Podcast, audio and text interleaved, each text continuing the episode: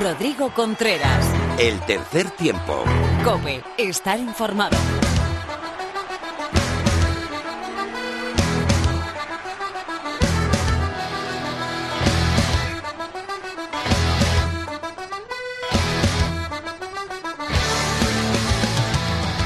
Hola, ¿qué tal? Bienvenido a tu programa de rugby en la radio. Bienvenido al tercer tiempo de la cadena Cope.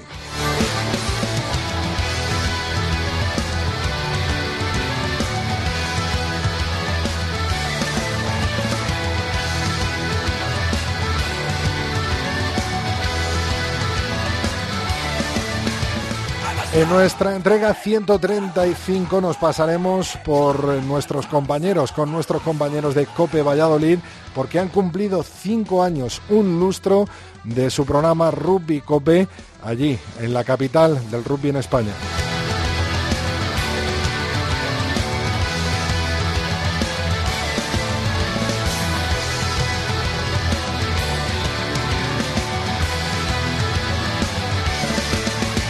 Como no podía ser de otra manera, la actualidad manda y la sanción a los cinco jugadores por parte de Rugby Europe será analizada y comentada por el seleccionador nacional Santiago Santos.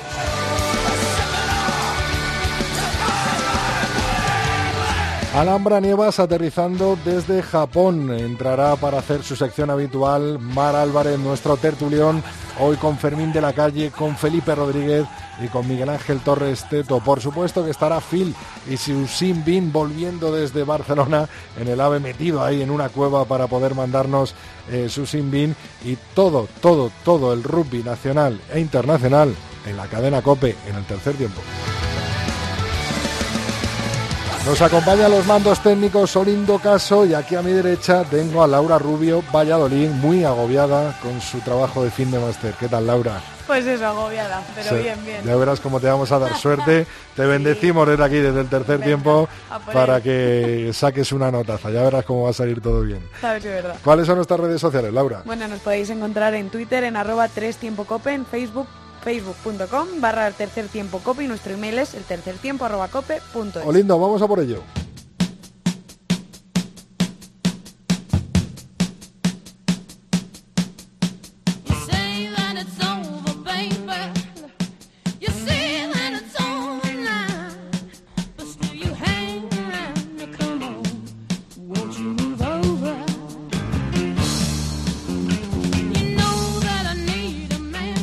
Esta diosa de la voz, del rugby, del rock and roll, por supuesto, abrimos en nuestro tiempo para la actualidad con el Campeonato Europeo Sub-20 que disputaron los Leones eh, de Miguelón en Portugal y en el que en el, en el equipo anfitrión pues nos dejó sin el oro tan perseguido desde el año pasado, que también perdieron los Leones contra este mismo equipo, contra nuestros vecinos, los lusos eh, de Portugal. ¿Cuál fue el resultado de esa final del Europeo Sub-20, Laura? Pues fue 25-3 para los lusos. Pues plata para los Leoncitos Sub-20 de Miguelón y hay que recordar que esta misma semana los Leones Sub-18 Seven de la categoría Seven están concentrados y jugando un torneo de Seven en Madrid. Grandes noticias que se haga esta selección eh, masculina de Seven y que pueda aportar muchos jugadores a la selección absoluta de Seven dirigida por Pablo Feijó. También hubo Liga Heineken el pasado fin de semana con su penúltima jornada. ¿Cuáles fueron los resultados, Laura?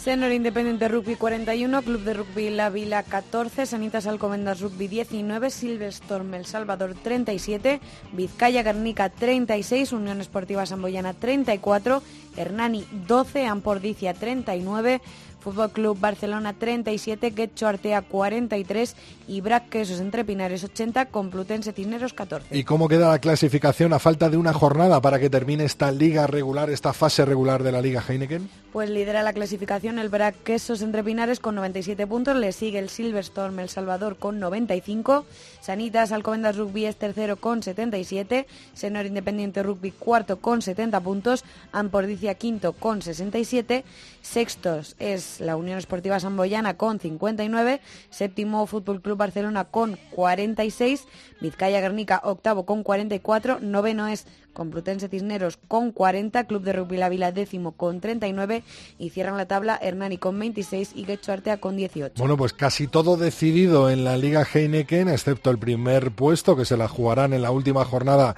el Braqueso entre Pinares y el Silverstone El Salvador en sus eh, partidos eh, correspondientes y el cuarto y quinto puesto que otorgará al eh, que quede en cuarta posición pues la ventaja de jugar como local en los cuartos de final. Silvestre en El Salvador y Brasqueso entre Pinares ya están en semifinales como primero y segundo.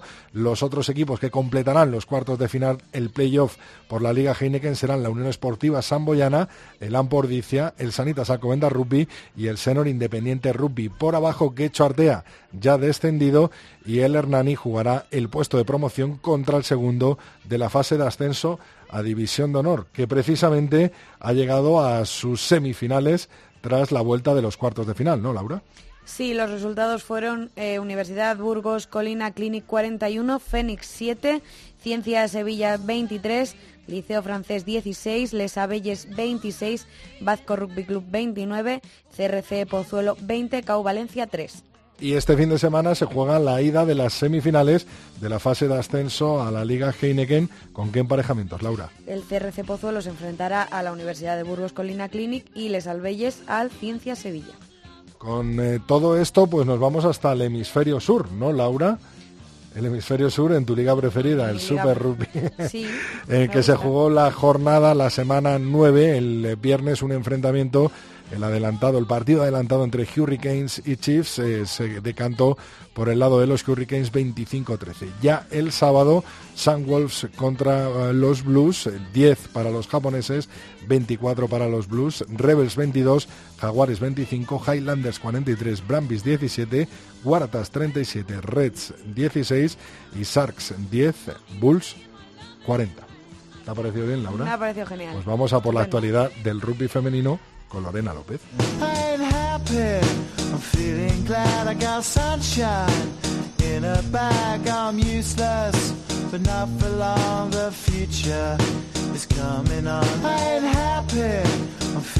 Tiempo para las chicas, tiempo de Lorena López en el tercer tiempo de la cadena COPE. Muy buenas, Lorena.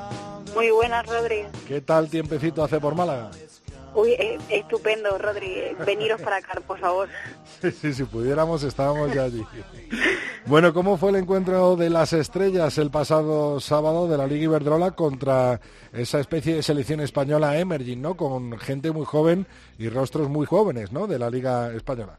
Pues como se podía esperar, el conjunto vencedor fue el equipo formado por las estrellas de Iberdrola, aunque las chicas del España Emerging no se lo pudieron fácil y quedó finalmente 20 a 34 en un encuentro que estuvo marcado por el ánimo de celebración que tenían las protagonistas del mismo.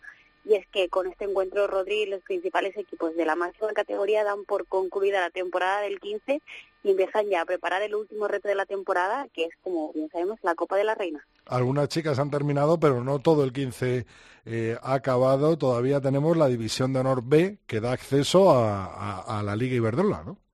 Así es, además la primera jornada ya nos ha mostrado quiénes van a ser los equipos que aparentemente al menos van a marcar la diferencia en la fase de ascenso, como es el caso del Universitario de Sevilla que venció 5 a 50 a Lesas Belles en un partido dominado en su totalidad por las visitantes. Gay también mostró que quiere recuperar esa plaza a toda costa, la que perdieron el año pasado, y además que son las favoritas y lo demostraron al ganar 0 a 87 al Unisar y también estuvo la única que remontó un encuentro ante Muralla que terminó finalmente 5 a 50 para las de Pamplona. El único partido reñido que hubo en la jornada lo protagonizaron las madrileñas industriales y El Salvador, en el que finalmente fue para las chamisas que demostraron una gran potencia en Melé. Eso sí, el encuentro eh, terminó 22 a 31, lo que supuso un bonus ofensivo para las chicas del Indrus, que le va, le va a venir bastante bien a lo largo de esta competición. Así que con estos resultados son las cocodrilas de Sevilla las que comparten el primer puesto en la clasificación con El Salvador. Pero la próxima jornada va, ya nos dirá un poco si realmente van a ser ellas las que dominen y tiene esta pinta. El grupo A enfrenta a la única con Unizar y a Geis con Muralla y el grupo B enfrenta al Salvador con Lesas Reyes y al Universitario de Sevilla con Industriales. Bueno, pues veremos a ver esa jornada 2 eh, si tanto bueno el Universitario de Sevilla ¿no? como Jake eh, siguen encabezando, ¿no? que parecen los dos grandes eh, favoritos, y a ver las chicas de, El Salvador, las chicas de Industriales y todas en general. Este fin de semana también hay Seven, ¿no, Lorena? Pues sí, las leonas ya han emprendido su camino hacia Japón que es donde van a disputar la tercera de las cinco series mundiales femeninas y el seleccionador Pedro de Matías, como ya comentábamos en el capítulo anterior, se ha decantado por un grupo en el que si lo comparamos con las que viajaron a Sydney solo falta Anne Fernández de Corres, que es baja por lesión. Al grupo además se incorporan las campeonas de Europa 2018 en la modalidad de 15, como son María Is y María Losada, y también nos sonan nombres como Bárbara García, Olivia Fresneda y Enara Cacho. Eso sí, las chicas de Matías, eh, que se encuentran en el, en el séptimo un puesto de la clasificación, están en el grupo A junto a Australia, China e Irlanda, que de, este, de estos tres rivales solo deberían de dar problemas, aparentemente. Australia, eso sí, las chicas empezarán jugando ante las irlandesas el sábado a las 4 y 14 de la madrugada el siguiente será a las 6.58 frente a las chinas y a las 10.04 contra las australianas. 4 y 14 contra Irlanda para los eh, más trasnochadores, me imagino, para los más madrugadores 6.58 ante las chinas y a las 10.04 de la mañana eh, yo creo que es el partido más difícil que tienen las chicas de Pedro de Matías ante las australianas. Muchísimas gracias Lorena, que se dé muy bien eh, por el sur que tanto me gusta y te esperamos la semana que viene aquí en el tercer tiempo, un martes más. Un besito, Rory. Rodrigo Contreras. El tercer tiempo. Cope, estar informado.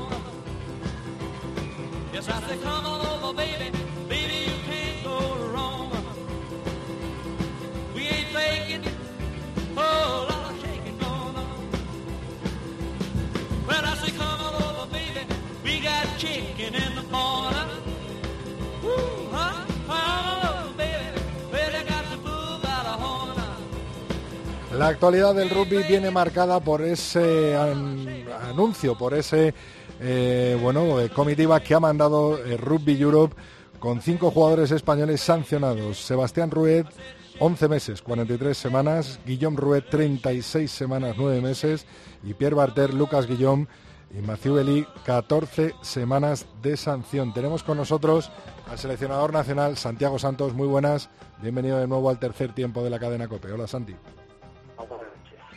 Eh, la verdad es que en este último mes eh, esto se está convirtiendo en un poco un infierno, ¿no?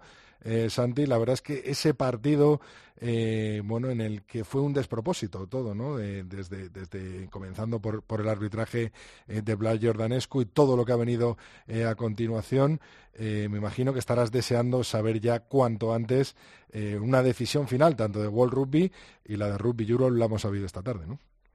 Sí, la verdad que estamos viviendo una situación muy muy injusta porque bueno, todo de, de Bélgica fue pues, desde el principio, ¿no? desde la designación del árbitro, el no cambiar el árbitro, el arbitraje, todo lo que sucedió al final del partido.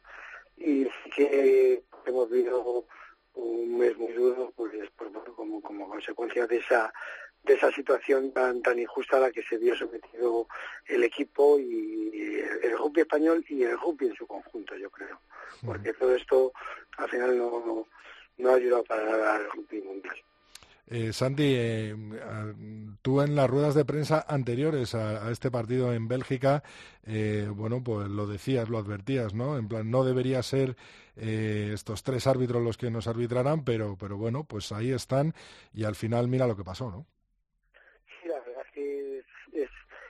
Yo esta, esta última semana he acuñado un término que pues al final era la crónica de una muerte anunciada, es que todo el mundo sabía lo que iba a pasar, es que, era una situación absurda, ¿no? y que se haya llegado y que se llegase a esa situación absurda, pues pues pues eh, pues eh, aquí estamos, aquí estamos como consecuencia de, de haber solucionado algo que era muy fácilmente solucionable, que era cambiar la designación también en estos últimos días, a mí hablando con gente, digo, si es que si a España le a elegir qué, prefieres, un árbitro rumano o un árbitro belga, pues hubiéramos pedido segundo un árbitro belga. Es, es algo tan tan absurdo que, que el que realmente tenía mucho que ganar era Rumanía. Entonces es que no tenía sentido que hubiera un árbitro de esa nacionalidad. Ah, ya digo que llegando al extremo de decir, bueno, es que incluso un árbitro belga hubiera sido más más imparcial, ¿no? Y dicho esto, pues la verdad es que en el mundo hay eh, cientos de países y anda que no podía haber habido cualquier árbitro de cualquier nacionalidad que no fuera ni rumano ni belga. Eh, Santi, yo creo que la pregunta que, te quiere hacer toda España y que eh, está esperando cualquier aficionado del rugby, aficionado y no aficionado del rugby en, nuestro país, es eh, bueno preguntarte por tu valoración de, estas cinco sanciones a estos cinco jugadores de, los Leones, de, tu equipo, de nuestro equipo, del combinado español. Bueno, pues, pues a mí no me gustan, ¿no? Pero bueno, como hay que respetarlas, ¿no? Eh, otra cosa es que se recurran, ¿no? Yo creo que se eh, pueden recurrir, yo creo que se está estudiando el, recurso. Eh, al final, después del recurso, pues las sanciones no sé si se mantendrán, si se reducirán, eh, pero yo mi sensación, mi sensación global es de profunda injusticia, porque al final yo creo que que nosotros somos víctimas de, una situación que no se debe haber ocurrido jamás, ¿no? Y que las autoridades que gestionan el rugby europeo y el rugby mundial precisamente deben velar por, la justicia y por y por el buen nombre del rugby, ¿no? Y que hubo gente que, que no veló por ese por, por esa por esa justicia y que al final pues eh, esta pesadilla porque es una pesadilla que, que estamos viviendo es fruto de, esa situación no eh, así no queda más que aceptarla eh, la, resolución se puede apelar y yo creo que hay que preparar bien la apelación y, y se apelará. Yo por ejemplo he hablado con los jugadores hoy y una cosa que a mí no, no ha parecido adecuada, yo tampoco soy un especialista en derecho deportivo, ni en derecho, ni en leyes, yo tengo mi sentido de lo que es justo, de lo que no es justo, de cómo debería ser, pero a la hora de valorar los incidentes, eh, el, panel que, lo evaluaba eh, no ha dejado entrar en ningún momento en lo que había sucedido a lo largo del partido. Y eso, desde mi perspectiva, insisto que no es la de un experto, es totalmente inadecuado, ¿no? porque es que no se puede valorar el comportamiento del final del partido, que es cierto que no fue el adecuado, eh, sin tener en cuenta lo que sucedió durante el partido. ¿no? A mí me parece, eh, ya digo que no sé cómo será la apelación eh, o el recurso, ni qué argumentos se expondrán o que no se expondrán, ni pero pero creo eso que, que, se debe se debería apelar y que se debería bueno, de reducir en parte alguna de las sanciones, ¿no? Eh, desde la Federación Española de Rugby me han confirmado que, sí que se va a producir lógicamente esa apelación a, estas sanciones y sobre todo también se está a la espera de, esa decisión eh, de World Rugby tanto por las alineaciones indebidas como por la posible repetición eh, del partido, cosa que cambiaría la situación y el escenario totalmente. ¿Qué tal están los hermanos Ruet? ¿Has podido hablar con ellos? ¿Cómo se encuentra Sebastián con esas 43 semanas y Guillaume, que aunque esté lesionado, pues también 36 semanas son, son muchas, ¿no? Pues, pues el ánimo está mal, el ánimo está mal, estaba ya mal antes y está mal después, ¿no? Pero no solo, lógicamente, ahora mismo el más afectado es eh, Sebastián Ruet eh, y después Guillaume, eh, pero en el fondo los jugadores pues pues están desilusionados, desilusionados con, con el rugby, y pero no, no solo ellos, sino yo creo que todo el grupo, ¿no? Todo hay hay mucha desilusión, mucho desánimo, una falta de fe en el rugby e incluso algunos hasta se le quitan las ganas de, jugar a rugby, de entrenar a rugby, porque porque es una desilusión muy grande, una desilusión muy grande ante esa sensación de, de impotencia eh, ante lo que he dicho antes, lo que era una crónica de una muerte anunciada y que nadie quiso evitar. Eh, Santi, ¿qué crees que va a pasar eh, con la decisión de, de World Rugby? Sobre todo, eh, bueno, esa acusación que nos han hecho de, los jugadores alineados indebidamente y, si hay posibilidad de que se repita ese partido o de que sancionen directamente a Rumanía. ¿Crees que nuestra defensa de nuestros jugadores es buena? ¿Piensas positivamente por la futura decisión de World Rugby? Sí, no, yo soy optimista de que nuestros jugadores están en regla. Sí que es cierto que la legislación es confusa y con muchos, con muchísimos matices que han jugado con una selección sub-20 que en un momento dado podía haber eh, bloqueado al jugador, pero vamos que la Federación Francesa nunca jamás se lo comunicó, que era su obligación, que la misma Federación Francesa ha reconocido que lo comunicaba, que tiene un protocolo para comunicarlo y, yo creo que vamos que, que situación es perfectamente legal. tampoco se puede decir porque no es tampoco así, así, pero vamos, todo para indicar que, que nuestra situación es, es correcta y también, pero tampoco me atrevo a asegurarlo, que, que la del jugador humano no es correcta, pero, pero ya a estas alturas ya no me atrevo a asegurar nada. Pues esperamos, eh, ansiosos, eh, esa decisión de World Rugby y a ver qué pasa con el futuro de los Leones, con el futuro de la selección nacional española, que yo estoy convencido que estaremos eh, todos jugando y empujando en Japón 2019. Seleccionador nacional Santiago Santos, muchísimas gracias por atendernos de nuevo. Estás en tu casa, estás en el tercer tiempo de la cadena COPE y sobre todo, pues darte a ti y a todos los jugadores mucho ánimo, mucha fuerza para todo lo que nos viene por delante, sea lo que sea. Bueno, muchas gracias.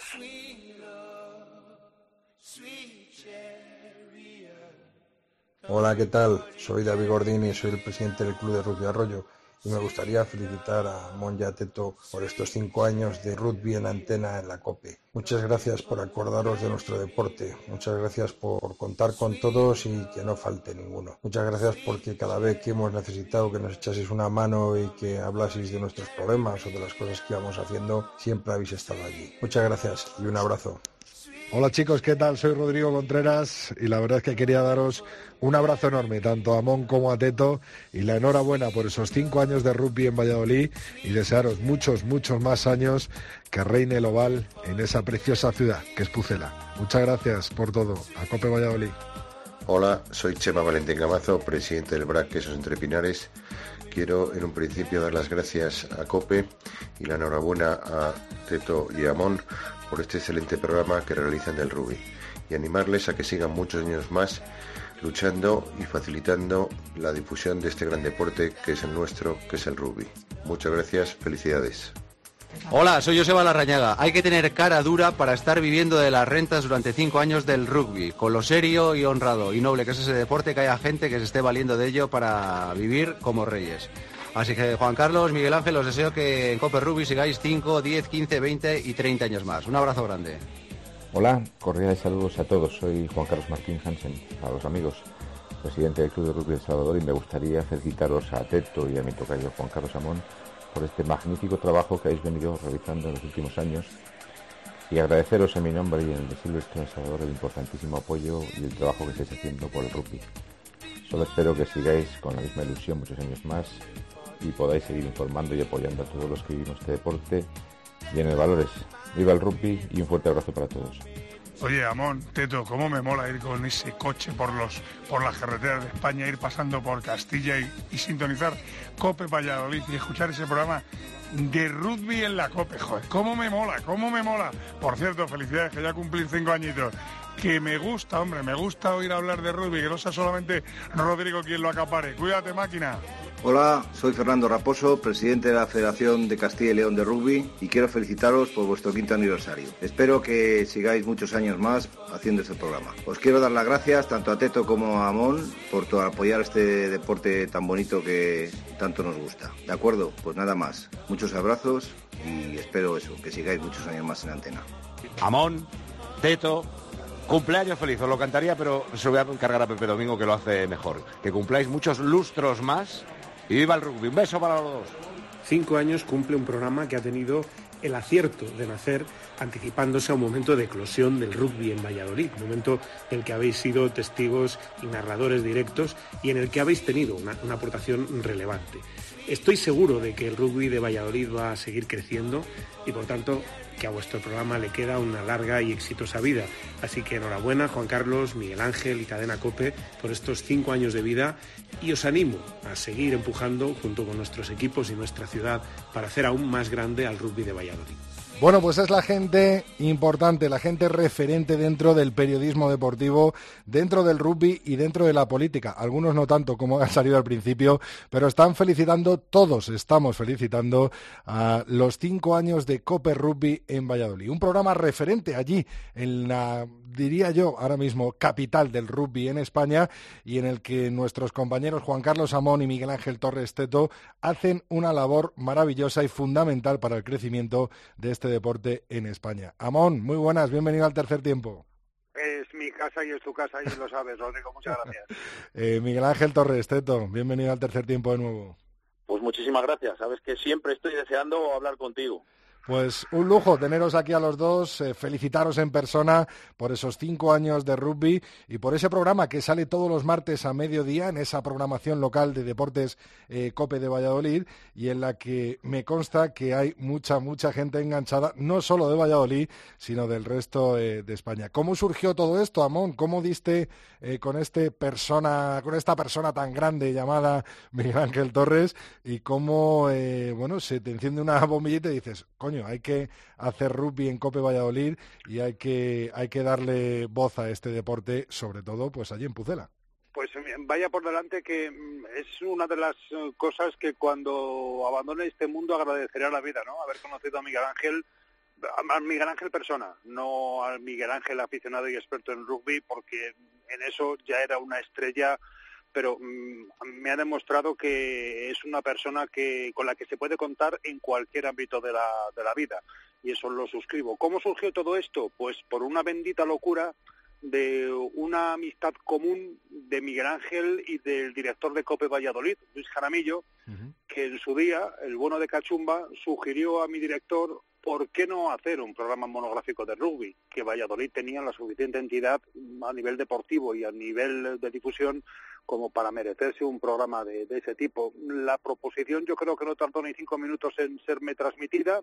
Eh, rápidamente yo vi, pues, uh, egoístamente hablando, un nicho de oyentes porque un programa monográfico de rugby semanal te obliga a ir más allá de la simple crónica o a ir más allá de las simples declaraciones de los protagonistas después de un partido, ¿no? Escuchar la valoración de un encuentro o escuchar al protagonista, la polémica, es decir si un equipo había jugado bien o mal, sino que te obligaba a hablar del rugby en todos los ámbitos, en el ámbito social, en el ámbito popular, en el ámbito de cantera, en el ámbito arbitral y todo ello tenía cabida en un programa que desde que Miguel Ángel lo coordina y yo tengo el honor de presentar, eh, yo creo que ni uno solo de los 184 programas han carecido de interés y todos han tenido un protagonista realmente relevante. Por aquí han pasado figuras que, bueno, que tendrán la memoria más y mejor Miguel Ángel que yo, pero por mi programa, por este programa han pasado voces que yo ni en mis mejores sueños periodísticos hubiera soñado tener enfrente, como es el caso de Balandarian, de Liso Albirzu, de Soundcatch, de Alhambra Nievas. Yo he tenido la oportunidad de hablar con lo más florido y hermoso del rugby mundial prácticamente y todo ello gracias a, Miguel Ángel. Lo único que exigí es que mm, hubiera conmigo alguien que me orientara, que supiera de rugby, que supiera tapar mis carencias y yo creo que Miguel Ángel, que es la persona que a se me propuso, eh, realmente es un acierto de 10. Miguel Ángel, eh, a ti cuando Cachumba te llega y te dice, oye, he hablado con Luis Jaramillo y, bueno, eh, creo que, que, han dicho ok a esto, ¿tú pensabas que ibas a estar casi 200 programas después, cinco años después, al lado de Amón y bueno, como bien ha explicado eh, Juan Carlos, eh, llevando cada martes eh, un protagonista diferente, una persona relevante dentro del rugby y siendo referente de este deporte en Valladolid y a nivel nacional? No, la verdad es que no. Yo no conocía de nada a Amón.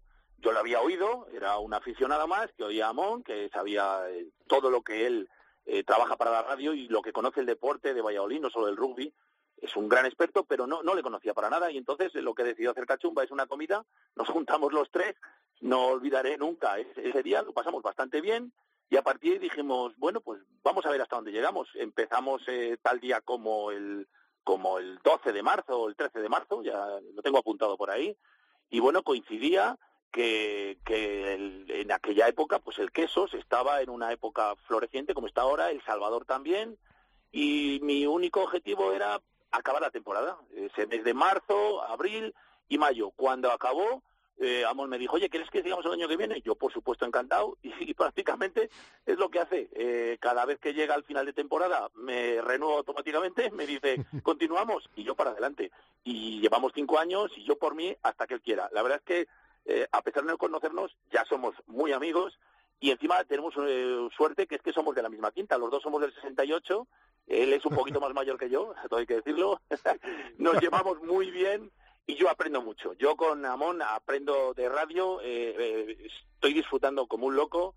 Para mí es una auténtica pasión el rugby y creo que intento eh, mostrar esa pasión que tengo por este deporte al que tanto debo y al que intento devolver, pues eso, difundiéndolo. El objetivo era eso, difundir el rugby y sobre todo el rugby de Valladolid, que funciona de maravilla porque trabajan muchísimas personas, desde los niños pequeños hasta los directivos, los árbitros, todo el mundo.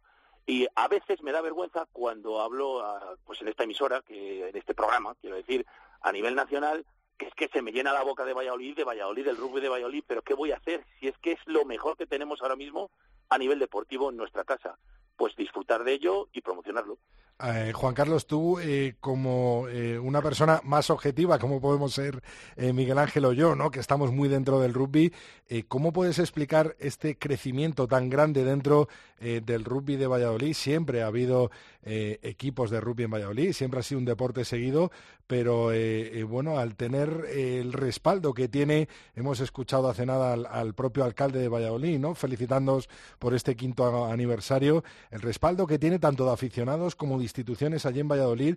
Eh, ¿Cómo ha ido creciendo en estos cinco años que lleváis haciendo el programa y sobre todo cómo ha crecido para ti también el rugby en Valladolid, eh, Juan Carlos? Porque socialmente es diferente, Rodrigo. Eh, en Valladolid hemos tenido la suerte de tener equipos de élite en prácticamente todos los deportes que tienen cierta relevancia, balonmano, baloncesto, fútbol. Eh, el fútbol está en segunda militando con más pena que gloria, baloncesto, balonmano desaparecieron, tuvieron que refundarse. Eh, tenemos otros deportes que también están en categoría élite, pero que quizás tengan menos difusión, menos poder de captación, de, de atención del aficionado. Y sin embargo, el rugby es ese deporte que incluso cuando el Salvador bajó a categoría inferior a la división nacional, tenía su público fiel, tenía su, presencia en Pepe Rojo, tenía su difusión en los medios de comunicación. Yo creo que el rugby ha sido ese deporte que hemos siempre identificado con... Queríamos ser buenos en algo. Queríamos ser el Real Madrid o el Barcelona en algún deporte a nivel nacional. Y yo creo que con el rugby eh, lo hemos conseguido a base de trabajo colectivo y de trabajo en la sombra de un montón de gente que sacrifica minutos de familia y minutos incluso de ocio sin voy a Pepe Rojo a reponer eh, los palos o a recoger la ropa sucia de los chavales después de, entrenar. Una magnífica labor de cantera y todo ello de repente va generando un germen que en el año 2016 explota de una forma pues, absolutamente inmedible con la celebración de la final de la Copa del Rey aquí en Zorrilla.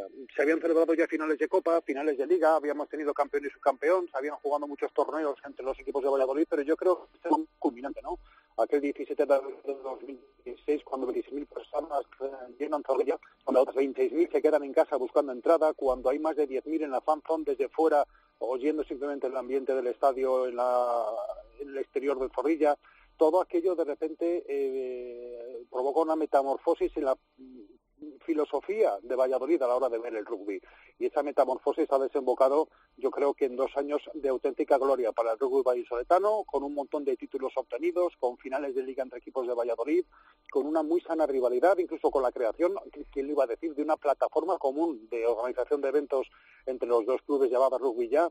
Eh, la eclosión, como decía el alcalde del rugby en Valladolid, ha coincidido, gracias a Dios, con eh, la llegada de Club de este programa COPE Valladolid, pero yo creo que ha sido la eclosión en el momento que tenía que darse, ¿no? que todo esto se venía germinando y se venía eh, gestando de una forma absolutamente imparable. Yo desde aquí, sin más eh, decir que enhorabuena a Valladolid, a la gente del rugby de Valladolid, a los de ahora, a los de antes, a los de siempre, a los que han trabajado más en su propio beneficio que en el beneficio colectivo, a los que han mirado antes por el colectivo que por el beneficio propio, a todos agradecerles que hayan generado este deporte en una ciudad donde yo creo que ahora mismo el rugby sin Valladolid no se entendería en España. Pues yo creo que es la mejor puntilla que puedes poner a esta celebración de este quinto aniversario de Cope Rugby en Valladolid, Juan Carlos Amón.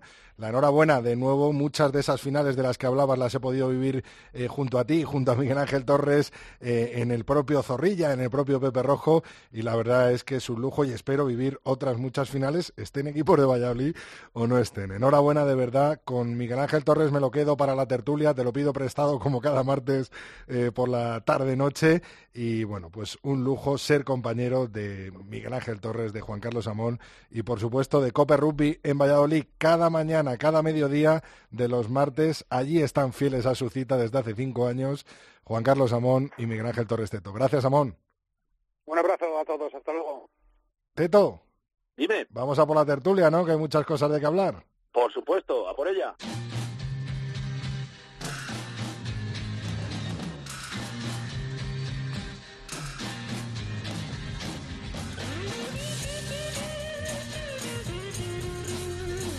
Pues ya tenemos por aquí con nosotros a Felipe Rodríguez de Blog de Rugby Alcalá. Muy buenas, Felipe. ¿Cómo estáis? Muy buenas. Madre mía, ¿eh? vaya día de rugby, vaya día de noticias y lo que nos queda por delante. ¿eh? Sí, yo te pedía esta mañana, por favor, entrar en la tertulia con la, primera noticia de la mañana, pero se han sucedido los hechos de, de forma tremenda, ¿no? Durante todo el día. Ahora hablaremos de ello, claro. Tenemos también a Miguel Ángel Torres Teto. Muy bien. Miguel Ángel, ¿qué tal?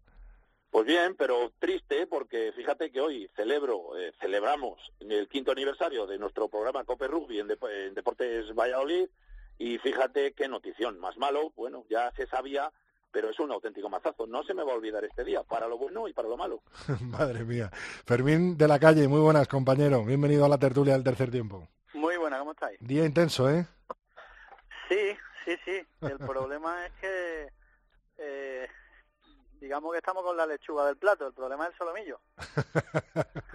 Muy bien definido. sí, y ya, ya lo de hoy es gordo, porque las sanciones son gordas. Dicho lo cual, yo lo hablaba con Pepe esta tarde, no hemos salido ni mal, ¿eh? Porque Patrick Robén, el designador, propuso que le cayeran cinco años a Ruet apoyándose en que en Francia la legislación metió tres años no hace mucho a un jugador por empujar a un árbitro y, él decía que había que ejemplificarlo subiéndolo a cinco años porque era un partido que había visto todo el mundo y que la imagen del rugby no podía quedar manchada así. Bueno, pues, Entonces, bastante bien hemos escapado. Comenzábamos el día, como bien ha dicho Felipe, con esas eh, declaraciones ¿no? del presidente del Team Soara Saracens en las que eh, yo, por, por, lo menos, Felipe, no me esperaba eh, que dijera lo que ha dicho de, de, los, de los árbitros rumanos, ¿no? Y de los, de los que están en el ojo, en el punto de mira eh, de todo el rugby mundial, ¿no, Felipe? Y ha dicho mucho más, ¿eh? Lo que pasa que, bueno, creo que, que la noticia la hemos resumido, la hemos resumido así porque tenía lo, lo más importante, pero algunos que, que hablaban por ahí decían, es que bueno, por una jugada que tampoco se ve clara, que bueno, que el balón no entra entre los tres palos, si no se ve claro eso, pues nada, pues entonces ya apaga y vámonos. Pero hablaba mucho más, o sea, hablaba de un partido que había sido totalmente totalmente injusto para, para su equipo Timisoara eh, Saracens, que era muy importante porque ya es la jornada 10 y nos metemos en las últimas jornadas de, de la Superliga y, además que, que, queda muy poco y estaba entre dos equipos muy, muy punteros. Eh, aparte, sobre ese partido no hemos querido abrir mucho más, pero, pero había unas informaciones muy, muy, muy, muy duras de relaciones de, del equipo contrario con el estamento arbitral, con, con, la, con la alcaldía de las ciudades. Bueno, una película eh, sin final feliz. pero bueno, nosotros hemos querido, nosotros hemos querido eh, llevarlo a nuestro lado y hablar de lo que ha dicho sobre, sobre España-Bélgica. Que si se tira del hilo iba a decir Felipe, eso puede ser el cuento de nunca acabar, ¿no? Sí, la verdad que este hombre ha dicho entre otras lindezas, que después de 10 años en el rugby rumano él se da cuenta de que el sistema está corrupto de, desde el principio hasta el final. Y a mí, si Vlad Jordanescu, que lo que debería estar es en su casa calladito y sin levantar mucho la cabeza, es capaz de pitar un partido de este calibre y de tomar unas decisiones como las que ha vuelto a tomar, porque yo os lo digo, yo he visto el partido y, y es que eh, hay momentos en el que me recuerda al, Bélgica-España. Pues eh, está claro que, que esto ya no es una no es una cuestión de un partido de algo que ha pasado en un momento dado por una serie de circunstancias. Esto está, esto está y hay gente corrupta desde el principio hasta el final. Bueno, O sea, esto es así. Tienen toda la información, quien no lo haya podido ver o quien se le haya escapado hoy, en la web de la revista 22, esta misma mañana, pues eso, amanecíamos con ese equipo rumano, que es el Team Soara Saracens, eh, bueno, su presidente acusando ¿no? al propio Vlad eh, Jordanescu, eh, bueno, pues de que está todo amañado, como estáis escuchando. No, no, no. Aparte dice directamente, Sí, sí. directamente habla de Jordanescu y del presidente de, la, de los árbitros rumanos, que fue el linier nuestro, habla de que son ladrones. Ladrones, dice esa palabra, ¿no? Estos señores son unos ladrones. Y además lo tengo bien traducido por amigos rumanos, porque no, me- no me quiero pillar los dedos, y él dice que son unos ladrones de facto. Bueno, O sea, bueno. uno- entonces, eh, si el presidente de un club de tu propio país es capaz de hacer unas declaraciones como esta y además lanzarse a decir, dice, no me extraña que World Rugby haya hablado sobre el España-Bélgica, que aparte es una decisión que no entiendo cómo pusieron a este tío, pues pues yo creo que queda queda todo dicho. Si es que si es que tampoco, si esto ya se dijo se dijo antes de España-Rusia, si es que esto tampoco hay que darle más. Bueno, esperemos que, que World Rugby haya escuchado estas declaraciones y sea otra otra información, ¿no? Y que puedan contar de ella y tirar del hilo, eh, bueno, pues para el análisis de, de ese España-Bélgica en el que todavía la reclamación falta por salir. Lo que tenemos ahora encima de la mesa es la sanción de Rugby Europe, repito, Rugby Europe por ah, o a cinco jugadores eh, españoles, en el que el más perjudicado ha sido Sebastián Ruet con 43 semanas eh, de sanción, Guillón Ruet 36 semanas y 14 semanas para Pierre Barter, Lucas Guillón y Matthew Belí. Eh, Teto, Fermín, Teto, ¿qué os parece esta sanción? Eh, Fermín ya ha adelantado que, bueno, que él esperaba incluso hasta una sanción eh, más grande. ¿Crees, eh, Teto, que es una sanción demasiado grande para los jugadores españoles y todavía estamos a falta de la decisión de World Rugby de esos partidos o esas alineaciones ilegales de varios equipos que están analizando y de la posible repetición del partido. Teto. ¿Sabes qué pasa, eh, Rodrigo? Que yo tengo una apreciación muy particular. Es que hay que ir desde el principio, y el principio es el árbitro. El árbitro de aquel partido eh, hizo que aquello no fuera un partido de rugby internacional, fuera una farsa, fuera teatro. Si e- e- esas acciones que cometieron nuestros jugadores las hubieran hecho ante una mala actuación de un árbitro, una equivocación, un despiste, un fallo de apreciación, pues me parecerían absolutamente justas. El caso es que, como allí para mí no hubo un partido, sino que fue una farsa, pues claro, yo creo que son eh, pues unas medidas bastante duras. Y sobre todo con el que tienen que actuar es con el árbitro, que de momento, por lo que veo, sigue haciendo de las suyas. Pero bueno, esto es rugby, tenemos que respetarlo, las sanciones son las que son, creo que son duras, espero que la federación ah, eh, interpele un recurso y reduzcan eh, parte de esas semanas, porque estamos hablando, traducido a tiempo, como entendemos todos los mortales, de un año prácticamente para un jugador, eh, nueve meses para otro y los otros pues eh, tres, tres meses, tres meses y medio. Los de tres meses y medio, bueno, pues podrán renovar contratos con sus eh, equipos, eh, te- tendrán que negociar a la baja o lo que sea porque van a estar tiempo sin jugar, pero tú fíjate los hermanos Ruiz, desde luego eh, en la familia Ruiz es un mazazo gordísimo. Insisto, esto es rugby, tenemos que respetarlo, pero yo estoy eh, esperando y estoy deseoso de ver qué sanción van a tomar con el trío arbitral y qué sanción van a hacer con esa federación, con Rugby Europe corrupta, que está corrupta absolutamente desde el principio hasta el final. Y como dice Fermín, estos son, los, son las hojas, a ver el solomillo. Yo casi daría por bueno si a estos jugadores les caen estas sanciones, les rebajan algo y luego por otra parte nos toca, vamos a decirlo así, la lotería o la suerte de que los, los que deciden este designio, pues bueno, nos lleven al Mundial. Pero mucho me temo que después de esto puede haber otro palo más gordo y esa sí que sería importante, que sería que, que alguna designación o alguna alineación eh, no sea buena por los españoles. Yo tengo mucho miedo ahora ya, eh, Rodrigo. Fermín, todos los focos apuntando a World Rugby, ¿no? A ver, eh, yo por parte, creo que para empezar, a mí me han criticado mucho esto, pero yo voy a seguir manteniéndolo. Eh, el primer error que se produce en todo esto lo produce la Federación Española de Rugby, que, que sabe que hay un árbitro rumano, de hecho Felipe, que está escuchándonos, es el que levanta la liebre el día que se gana Rumanía y le pregunta a Santi Santos en la rueda de prensa, la primera pregunta, que si sabe que nos arbitra en Bélgica un rumano. España nunca, nunca tenía que haber dejado que ese partido lo pitase un rumano. A partir de ahí, el partido no existe, como dice Teto, es una farsa. Los que fuimos a ver el partido allí vimos que era escandaloso, hasta el punto que Pichot, cuando lo vio, eh, mandó repetir el partido saltándose la regla, que la regla dice que solo puedes repetir un partido en el caso que tengas un vídeo o una prueba documental que justifique que se ha amañado. Eh, eso quiere decir que hay un vídeo en el que se vea que el árbitro lo vende o que alguno de los auxiliares lo vende. World Rugby vio que era tal el escándalo del partido, la parcialidad que había, que decidió repetirlo. Eh, ¿Qué pasa? Que han saltado las alineaciones indebidas por detrás y eso ya hace, entre comillas, que se inhabilite la importancia del partido, porque en el momento que salte un, caso de ilegibilidad, que van a saltar, porque a mí esta mañana me han confirmado que hay belgas que ya han dado positivo, que el tongano de Rumanía está muy cerca, es muy evidente que también eres un jugador que, que no era alineación indebida y que España tiene un caso que está complicado.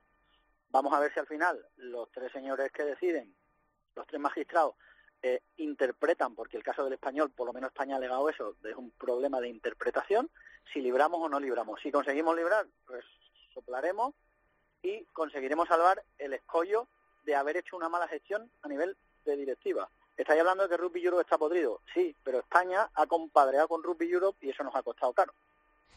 Eh, Felipe, ¿crees que se va a demorar mucho la decisión de, World Rugby en estos dos aspectos? Sobre todo, primero yo creo que es en el de alineaciones indebidas y después en, la posible repetición del partido de España.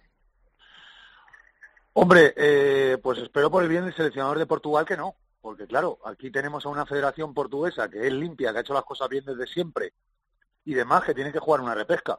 Entonces me imagino que el entrenador de Portugal le pagarán para preparar un partido no para prepararse un partido contra tres selecciones, porque todavía no sabe a quién se debe enfrentar y me parece que según la fecha prevista queda menos de un mes.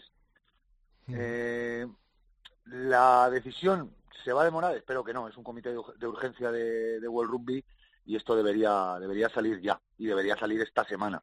Máxime cuando yo creo que la noticia de hoy de las sanciones va a desencadenar los, los hechos, pero claro, tampoco lo sé, ellos tampoco han puesto, han puesto ninguna fecha esperanzado estoy en el sentido de que de que el seleccionado español se estaba preparando en Portugal y se fue con la sub-20, de que Bradley Leiter se estaba esperando para operar eh, y se operó. Y bueno, yo estoy esperanzado en ese sentido. Esperanzado en el sentido de que va a salir pronto la decisión. No que va a ser buena para España, porque lo, la verdad que, lo desconozco. A partir de ahí, yo le daría 48 horas. No creo que deban tardar más pero de verdad, Rodrigo, es que no, no lo sé. O sea, las fuentes que yo tengo es que mm, ya me dicen que no saben qué, decirme, porque no, no tienen nada. A, los tres miembros del comité, cuando se hizo pública la nominación de los tres el martes pasado, les dijeron que les gustaría que entre siete y diez días, como mucho, se tomara la decisión.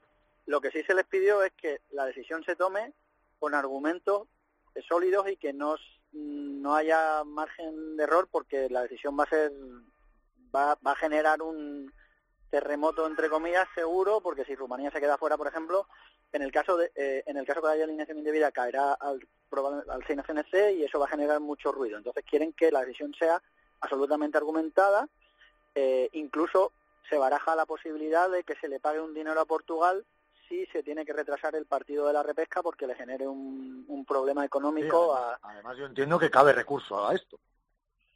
Eh, sí, cabrá recurso, pero pero también te digo que eh, ellos están eh, argumentándolo todo con documentación en la mano y el recurso que quepa, que irá un tal, me imagino, va a ser bastante complicado que salga para adelante, porque, eh, no, entre comillas, no son los primeros que miran esto. En World Rugby, el equipo de abogados de World Rugby, que son ocho, ya lo han mirado y han decidido derivarlo a un comité independiente para que no se implique a World Rugby en la decisión por si alguien veía algún tipo de decisión política en todo el follón de las alineaciones indebidas.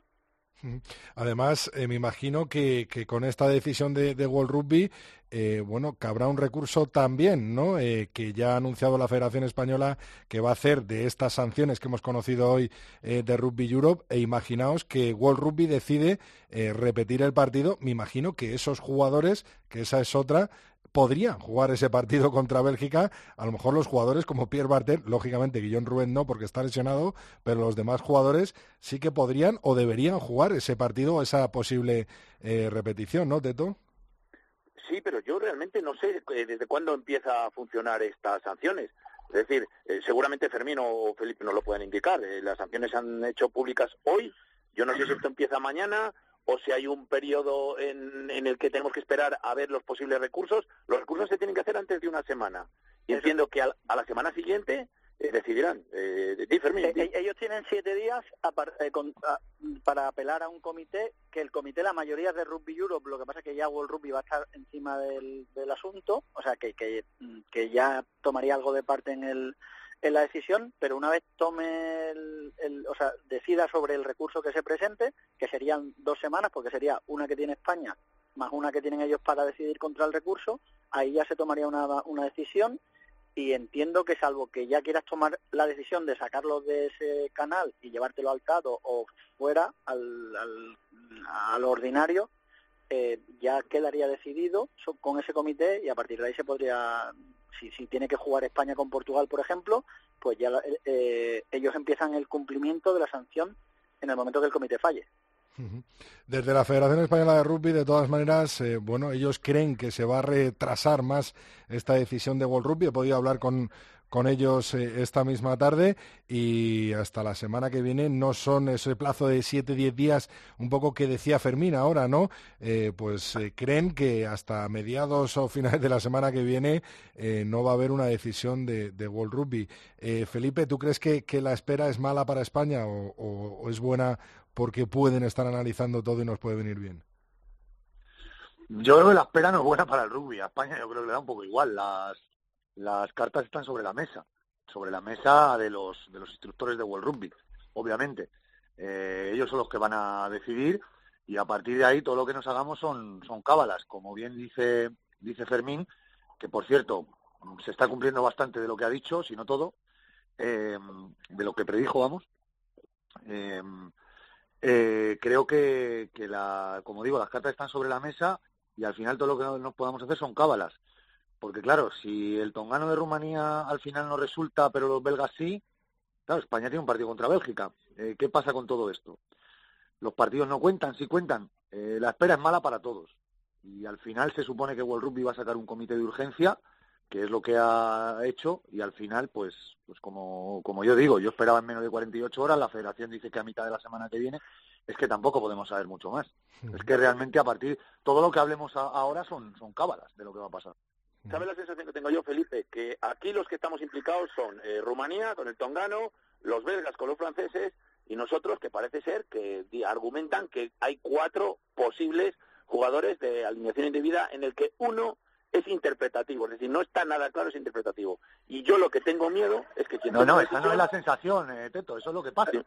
Bueno, bueno, porque yo- a yo te Rusia, digo, no, sí, a, a Rusia no, eso es realidad, no la investigan espera. por la ley olímpica y Sí. Alemania no tiene no tiene ninguna denuncia, o sea que a lo, no... que, a lo que te iba es, eh, a mí lo que me da miedo es que tomen la decisión de, mira, nos vamos a quitar los tres del medio.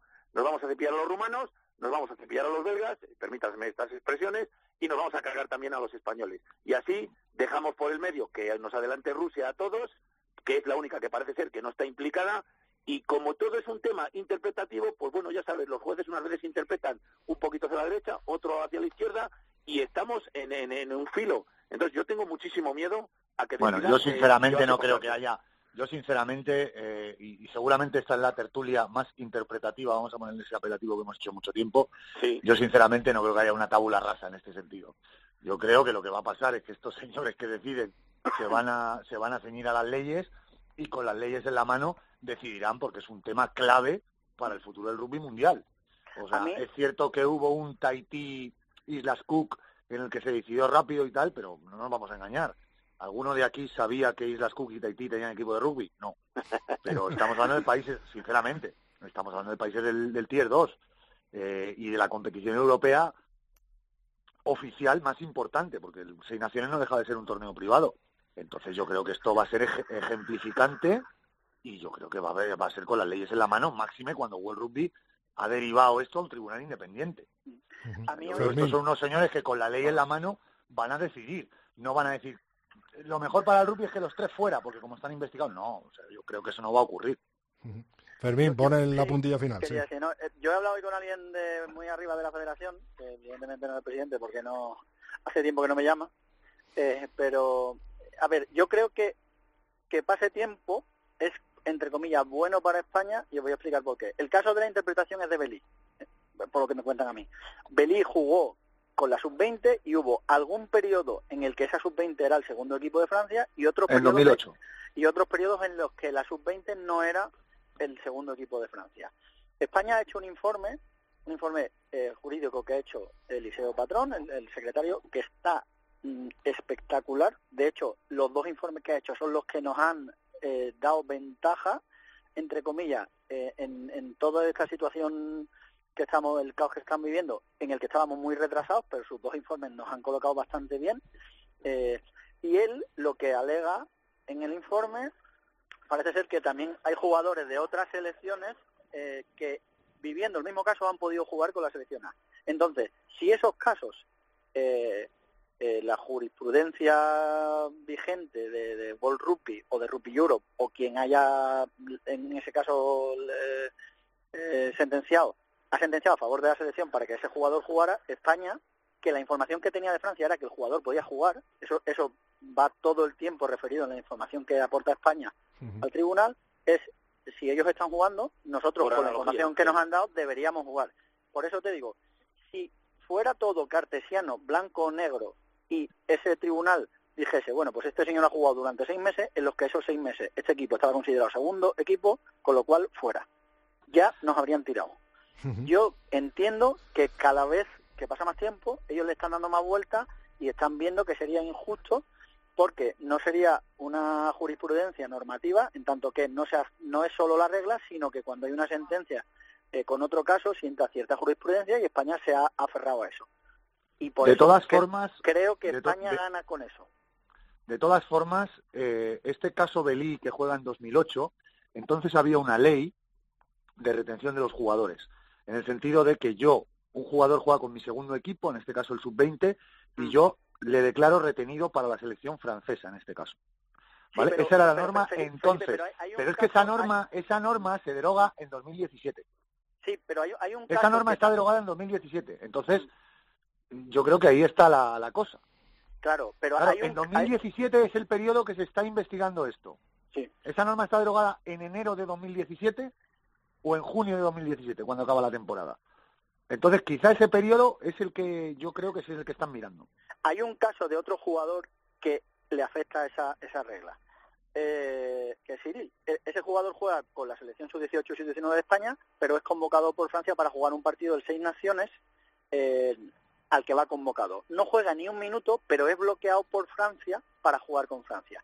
Pero como no juega ni un minuto, en ese momento deja de ser un problema de elegibilidad porque él no juega y ya no es una alineación indebida. Y ese caso es uno de los que aparece también en la lista porque los rumanos han tirado por aproximación. ¿Qué jugador es, Fe- Fermín?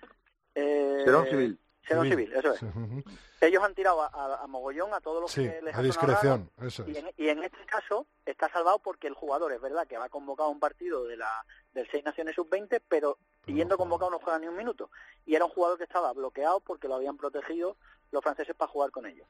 Bueno, Oye, Rodri, vamos, Rodri, sí. sí, por, por- por acabar y por desdramatizar el tema. eh, al final me parece a mí que van a tener que implantar a los jugadores un chip en, eh, debajo de una oreja y va a tener que salir el delegado federativo con una pistola para ver si pertenecen a un equipo a otro. Me parece una locura. ¿eh? Ahí ganamos porque tenemos a Sebi y Teto. Sí, no, no, es verdad que es un fenómeno, pero- pero, vamos, esto es Pero, complicadísimo. pero que repito, que la ley de bloqueo de jugadores está derogada en 2017. ¿Vale? El problema es que el periodo que se está investigando es 2017-2018. Como todos sabemos, el Seis Naciones B o la European Nations Cup se juega En febrero. febrero y marzo. Eso es. Entonces, ¿la ley cuándo está derogada? ¿El 1 de enero de 2017, que entra en vigor, o entra en vigor cuando acaba la temporada? Ese es el asunto.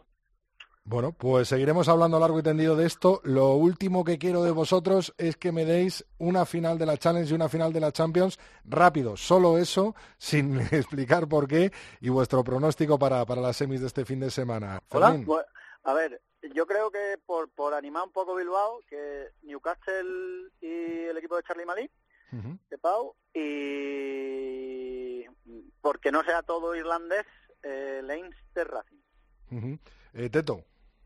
Pues mira, me lo ha quitado, es que me parece increíble. A mí me encantaría un Leicester Munster por animar Bilbao con los irlandeses, pero yo creo que Munster no va a ser capaz de ganar a Racing. Leicester Racing y luego los Falcons y veo complicadísimo que gane Po, pero mi corazón está con los de Charlie Mali. O sea que eso es lo que quiero. A ver si Felipe nos escuchará. Felipe. Está en Rumanía, Felipe. Sí, sí, sí, sí, se ha, se ha teletransportado. Bueno, Felipe, no nos oyes, ¿no? Es Jordan Chescu, es Sí. que no le está dejando hablar. Le ha tapado el micro. Pues muchísimas gracias, Fermín, muchísimas gracias, Teto. Felipe, esté donde esté, ahí, ahí suena el teléfono. Bueno, pues seguiremos hablando largo y tendido y a la espera de, de esa decisión de World Rugby. Gracias a los tres. Venga, un abrazo. Adiós, adiós. Rodrigo Contreras. El tercer tiempo. Cope. Está informado. Hoy en el tercer tiempo nos acompaña Luis Fuentes. Muy buenas, Luis. Bienvenido de nuevo. ¿Qué tal? ¿Cómo estáis? Pues hace unas semanitas hablamos de la Champions Cup justo cuando fueron los cuartos de final y ahora que nos vienen las, las semifinales y que tenemos, bueno, pues estos partidazos este fin de semana, eh, queríamos analizar un poquito la Challenge Cup que nos habíamos eh, dejado ahí guardada, nos la habíamos eh, dejado para cuando viniera esta fecha, ¿no, Luis? Eso es la hermana pequeña, ¿no? De la, de la Champions Cup, la segunda competición. Eh, aún así tiene mucho nivel, ¿eh? Hay, hay equipos ahí muy potentes. Eh, bueno, es para el que no la conozca la segunda competición europea, que la juegan los equipos de las, de las ligas grandes europeas, de la inglesa, la francesa, la liga la liga celta, ¿no? Lo que ahora es el, el Pro 14 en el que están los irlandeses, galeses, escoceses, italianos. Y también juega de vez en cuando, o todos los años juega algún equipo de fuera de estos países. Este año ha sido un equipo ruso, el Krasnillar. Eh, no tiene a lo mejor el glamour de la Champions Cup, no tiene esos jugadorazos, esos clubes tan potentes, pero tiene una cosa que a mí me resulta especialmente bonita para los que la sigan eh, o para los que quieran seguirla a partir de ahora, que son los estadios, ¿no? Esos estadios pequeños como el rugby antiguo, muchas veces los ves con una grada bajita, dos gradas enfrentadas sin fondos, eh, rodeados de casas, bueno, eso es una, una especie de rugby un poco más añejo en muchos de esos partidos que se ve en comparación con esos campos tan grandes, no esos estadios modernos en los que juegan sobre todo la liga francesa, la liga británica y la liga inglesa. Eh, bueno, pues este, el encanto que tiene estas estos campos pequeños, ¿no? De rugby un poco antiguo.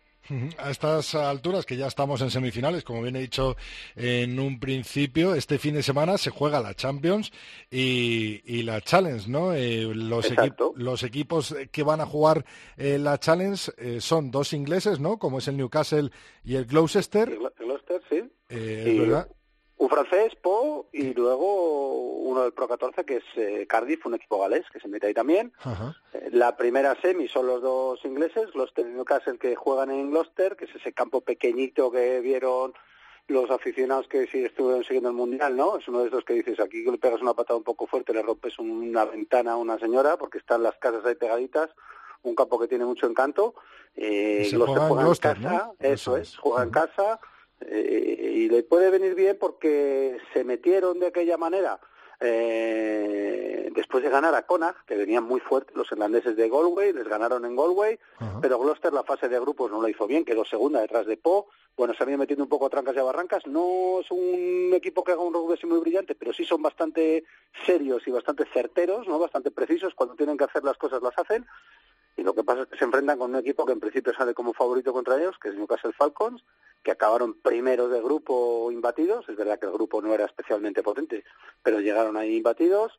Es el equipo de un, de un tipo conocido de los que de los seguidores de las Seis Naciones, Toby Flood, Un gran veterano, británico, sí, sí, ya veterano, lo hemos visto. Tiene todavía cara de niño, ¿no? Pero es un tipo que le llevamos viendo ya muchos años. Bueno, es un- les viene bien a los a los ingleses el meter dos, dos equipos, asegurarse un finalista, porque este ha sido un año bastante malo para el rugby inglés. No hay equipos de la Premiership metidos en las, en las semis de la Champions Cup y ya sabemos que la selección en el Seis Naciones, pues contra todo pronóstico lo ha hecho fatal. Se le da por favorito en casi todos, en muchos de los pronósticos. Al final lo ha hecho mal. Bueno, un año bastante malo para el rugby inglés. Hay mucha discusión ahí sobre el porqué, el porqué de las cosas bueno, al menos meten un finalista en la Challenge Cup, que no es la Champions, pero tampoco está mal, ya quisiéramos nosotros tener alguna metido. Efectivamente. Y la otra semifinal, eh, presencia del el Po francés, donde es. juega nuestro Charlie Malí, ¿no? Ahí está, ahí tenemos presencia de los nuestros. Llega imbatido, Po. Eh, Ganaron en los cuartos al campeón actual, que es Stade francés, que este año está haciendo penando mucho. El equipo de París, los famosas camisetas rosas del equipo de París.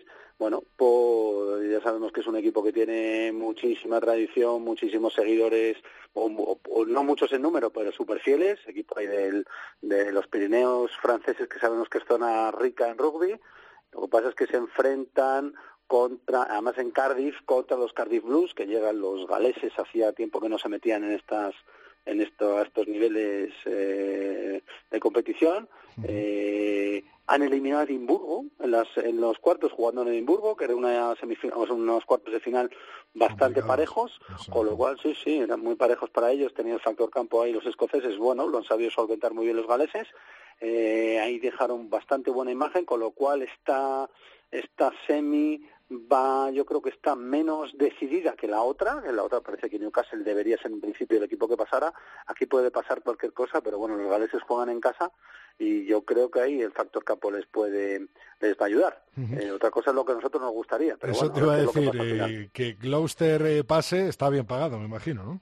Sí, no, no parece que sea lo suyo, me juegan en casa, a mí es un equipo que me gusta porque llevo una camiseta que me gusta bastante, así a rayas rojas y blancas, eh, y lo que me gustaría es que se metiera Cardiff, se metiera los galeses, eh, que falta les hace, yo creo que además Francia suele meter ahí a muchos equipos, bueno, los galeses tienen a los Scarlets ahí metidos en las semis también de, de, de la Champions, pues yo creo que tiene muy buena, tiene sería una cosa muy buena para el rugby galés. A mí me encantaría que fuera una final Gloucester Cardiff, yo creo que se meterá al final Newcastle y confiemos en que se meta Cardiff, pero bueno, tampoco lo tiene fácil, yo creo que no sería una sorpresa que se metieran los franceses tampoco. ¿eh? Yo, lo que pasa es que a estas alturas ya de temporada ya vienen los equipos muy cargados, eh, lesiones y demás, y se juega un partido, luego la final también puede pasar cualquier cosa, lo único que está garantizado en la final es que nos lo vamos a pasar bien, los que vayamos a Bilbao, que van a ser dos días increíbles. Eh, se están hablando ya de locuras de gente, ¿no? De, si llegan los equipos irlandeses y tal. Se habla de 100.000, ciento y pico mil aficionados en Bilbao con lo cual eso va a ser un disparate y yo creo que eso es lo importante de todo, que viene el rugby a, España y encima un sitio fantástico como el Bilbao, que es me parece a mí de los mejores sitios para ver deporte que hay en el mundo. Y a un gran campo, ¿no? Muy buena... San Mamés, el nuevo campo. Esta gente después de jugar en esos campos más pequeños que suelen jugar, vayan a San Mamés, les va a encantar. Así que nada, y encima con todo rodeado de bares, o sea, es un sitio perfecto. El Bilbao un sitio perfecto para el rugby. Como cada vez que aparece en el tercer tiempo Luis Fuentes, pues viene acompañado de una nota musical.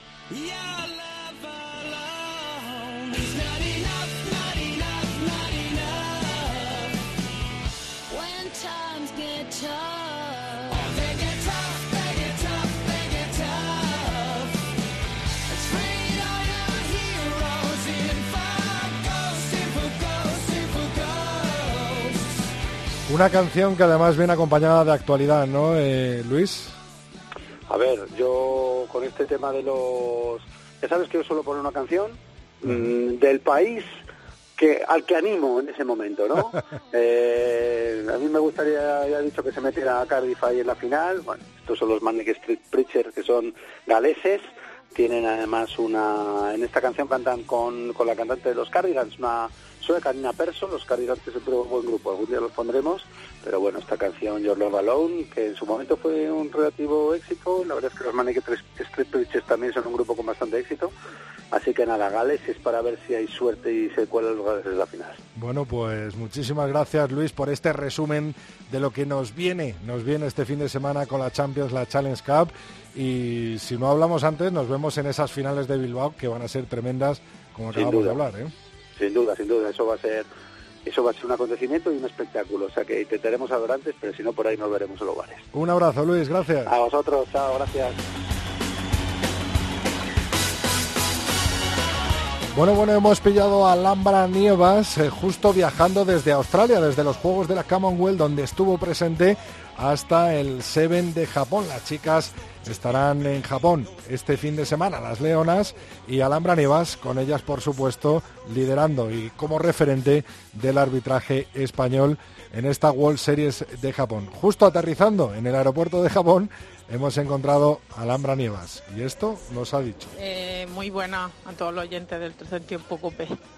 Eh, nada, acabo de aterrizar en Tokio y, y bueno, contaros que ha sido una experiencia increíble poder participar en los Commonwealth Games, a pesar de no ser eh, no representaba un país de la Commonwealth Games y bueno, pues un torneo con bastante nivel.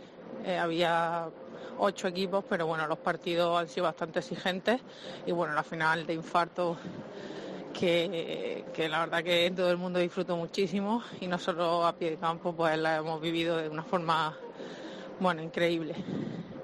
Y destacar que, bueno, que el estadio estaba lleno y que todos comentamos que, en general la gente como que se, se volcaba más los partidos femeninos y, y ha sido bastante especial para nosotras, que no, es cierto que no estamos habituadas a que los estadios estén así de, de llenos en la World Series.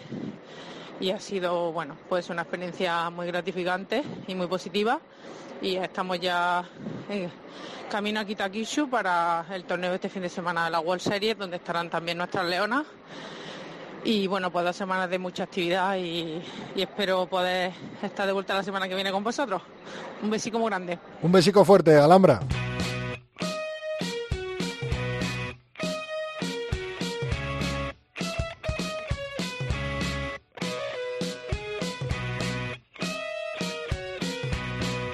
Rodrigo Contreras. El tercer tiempo. Cope, estar informado.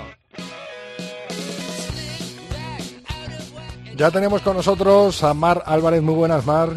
Hola Rodrigo, ¿qué tal? Vaya día, ¿eh? vaya noticias hemos tenido. ¿Has podido, has tenido ocasión de hablar con alguno de los jugadores que sabemos ya que están sancionados? No, hemos hablado entre el staff, pero no, no todavía con los jugadores. Madre mía, vaya noticia. ¿Cómo consideras un poco esta sanción?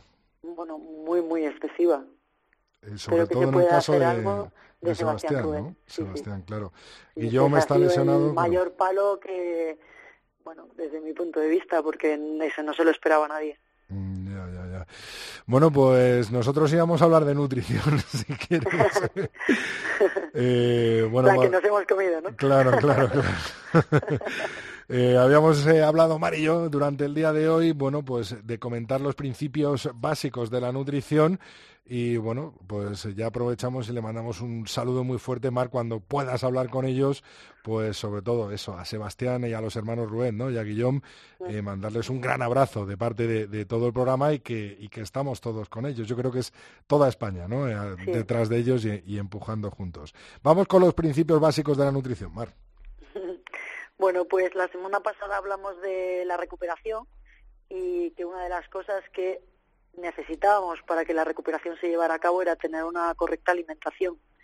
Y bueno, no solo en la recuperación es bueno la, tener una correcta alimentación, sino que obviamente nuestro rendimiento mejora cuando nuestra alimentación es, es mejor y, bueno, esto incluye muchas cosas. Bueno, también hablamos la semana pasada de la hidratación, quitando un poco eso, eh, aunque está bastante relacionado, incluye muchas cosas porque normalmente nosotros nos centramos en los alimentos que forman parte de lo que nos proporciona combustible para el ejercicio.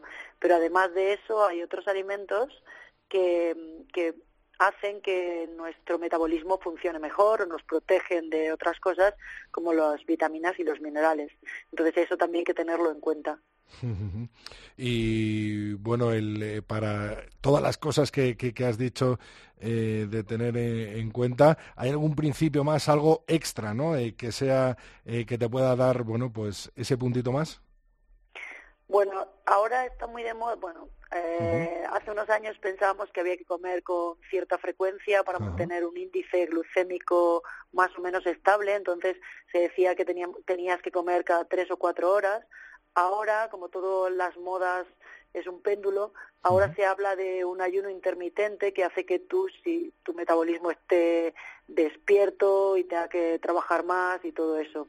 Pero la verdad, en la nutrición, el ejercicio individualizar es importante, en la nutrición lo es mucho más. Y ahí sí que los jugadores, bueno, la gente en general, no solo es para los jugadores, tienen que saber qué le está sentando bien y qué no, para definir un poco qué, qué es lo que mejora su rendimiento. Al fin y al cabo, cada jugador es un mundo, ¿no? Exactamente, sí, porque tú en tu coche echas gasolina y sabes cuánto va a durar, pero tú te comes un plato de pasta y no sabes si te va a dar para el partido pero sí que probando muchas cosas al final terminas conociéndote. Obviamente si las pruebas y además le das el feedback a una persona que conoce el tema, te puede ayudar a que esto te sirva. Pero sí que es verdad que la nutrición es muy, muy, muy individual. Y por último, esto que nos has hablado de, de la nutrición intermitente o la dieta intermitente, ¿en qué consiste? El ayuno intermitente. Eso es. Pues hay varios tipos de, varias formas de hacerlo, pero básicamente es como saltarte alguna comida. O sea, el, es, eh, pues de las comidas, de las tres comidas principales, saltarte una para, bueno, se le asocian varias varios beneficios como bueno está más suelto tu tu sistema digestivo, tus intestinos se limpian un poco, no sobrecargas tanto tu organismo y además tu cuerpo tiene que trabajar más para está como más despierto. Bueno, pues nos quedamos. Y es una, bueno, una moda que está ahora mismo, justo esta mañana leía un artículo sobre eso, no se pierde más grasa por hacer ayuno intermitente, o sea que las los beneficios que se buscan con ello, al principio se pensaba que se gastaba más grasa puesto que sometías al cuerpo a un ayuno, pero al final en varias veces el, cuerpo se acostumbra. La pérdida de grasa no es uno de los beneficios, entonces, pero sí que tiene otros, como bueno, que recuperas el intestino y luego provocas una mejor absorción. Bueno, pues con toda esta información, buenísima información que nos da cada, cada martes, Mar, nos quedamos eh, con ella. Te deseo eh, un gran final de liga, ¿no? De fase regular este fin de semana con tu Silvestre en El Salvador. Y por supuesto que si estás en contacto con, con los Leones, que les des todo nuestro apoyo, toda nuestra fuerza y un abrazo gigante de tu programa, de nuestro programa que es el tercer tiempo de la cadena COPE. Gracias, Mar. Hablamos el martes que viene. Gracias.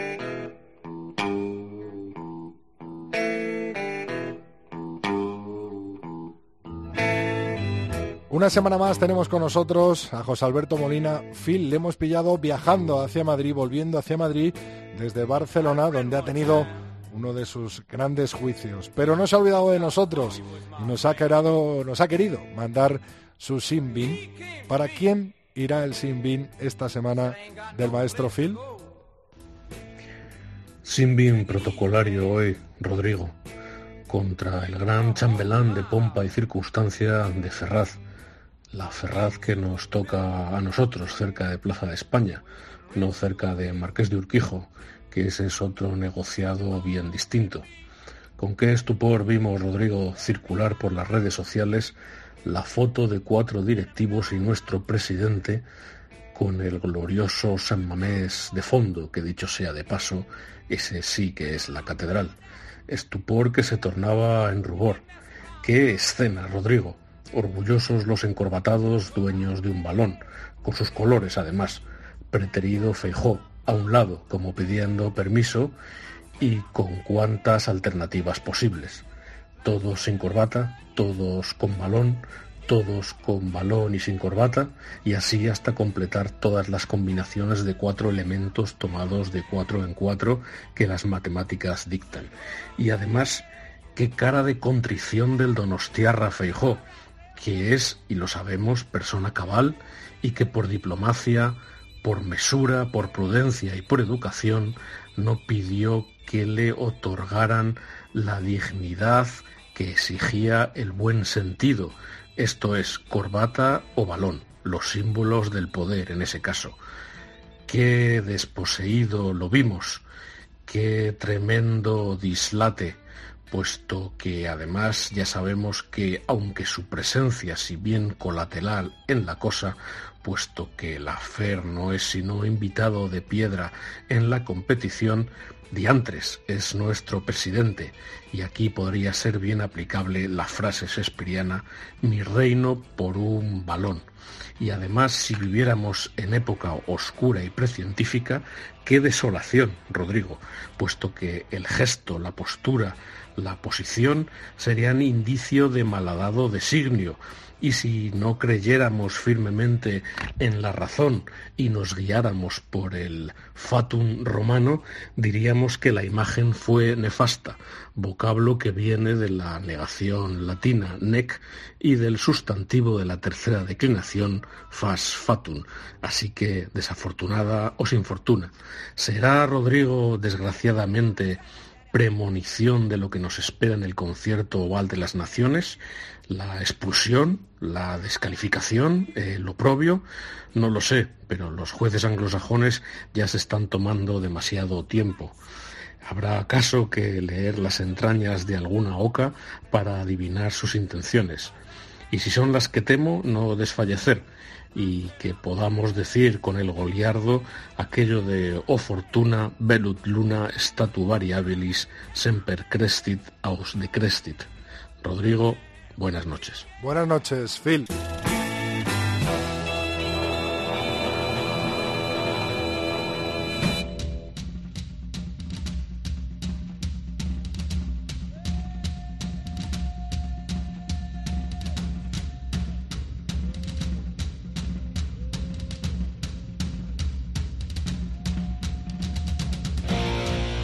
Vamos echando el cierre a este capítulo 135 del tercer tiempo, pero antes te recordamos cuáles son nuestras redes sociales. En Twitter, arroba tres tiempo cope con número y Laura, Facebook. Ah, ah iba a decir, ¿qué pasa? ¿Que lo dices tú ahora o qué? creía que te ibas a lanzar. No, digo, iba a ello, pero como has seguido hablando, digo, pues nada, bueno, que en Twitter eso, en arroba tres tiempo cope con número, nuestro Facebook es facebook.com barra tercer tiempo cope y nuestro email el tercer tiempo arroba cope.es. Pues muchos comentarios en esta semana y sobre todo en esta tarde, ¿no? A través de la decisión de Rugby Europe de sancionar a cinco jugadores españoles con 11, 9 meses y 2 meses y medio para tres de ellos. ¿Qué nos han dicho nuestros oyentes, Laura? Pues mira, Philip S. dice, eso pasa en el rugby, si uno se equivoca en las formas, pues puntos suspensivos, porque en lo demás incluso pueden tener razón.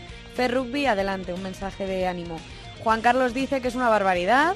Beto dice 43 semanas, puntos suspensivos. Mm, en general son mensajes de, ánimo y, de decepción por, el, por esta decisión.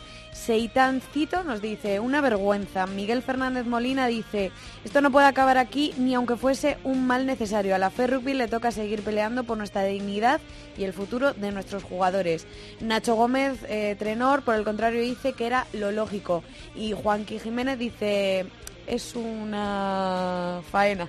Lo hice un poco más heavy, pero yo lo suaviza un poquito. Y nuestro, nuestro amigo Miguel Ángel Torresteto y compañero eh, ha escrito un mensaje que ha tenido mucha repercusión y es que dice que el arbitraje del Bélgica-España fue una farsa. Los jugadores merecen todo nuestro apoyo. Se partieron la cara por España y no podemos dejarlos tirados. Espero rebaja de varias semanas y luego que cumplan la sanción. Ojalá estemos en el Mundial y ellos los primeros con el 15 de León. Mucho ánimo para nuestros leones, les transmitimos desde aquí, como hemos hecho con el seleccionador nacional, con su preparadora física, Mar Álvarez, Santi Santos, y por supuesto que nos unimos al apoyo al 15 del León. La semana que viene te espero con mucho más rugby, mucho más oval en la sintonía de cope.es.